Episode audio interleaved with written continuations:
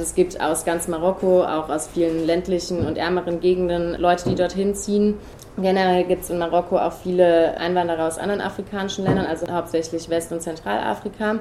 Es gibt natürlich viele, wo Marokko eigentlich nur die letzte Station sein soll, bevor sie dann ähm, nach Europa weiterfahren. Aber gerade in Casablanca, weil es eben dort der einzige Ort eigentlich ist, wo es halt Arbeit gibt, gibt es eben viele, die sich dort niedergelassen haben. Es gibt zum Beispiel einen senegalesischen Zug, also einen senegalesischen Markt. Da gibt es dann auch Kulturfeste und es gibt ähm, Kulturvereine von den Studenten aus Burkina Faso oder einen senegalesischen Kulturverein.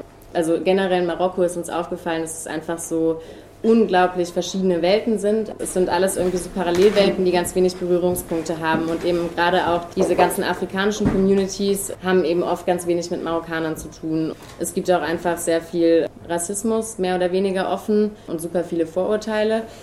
Das ist alles, ja, nicht so schön, aber deswegen auch umso wichtiger, da eben zu versuchen, was zu machen, wo sich diese Menschen eben auf eine andere Art und Weise begegnen können.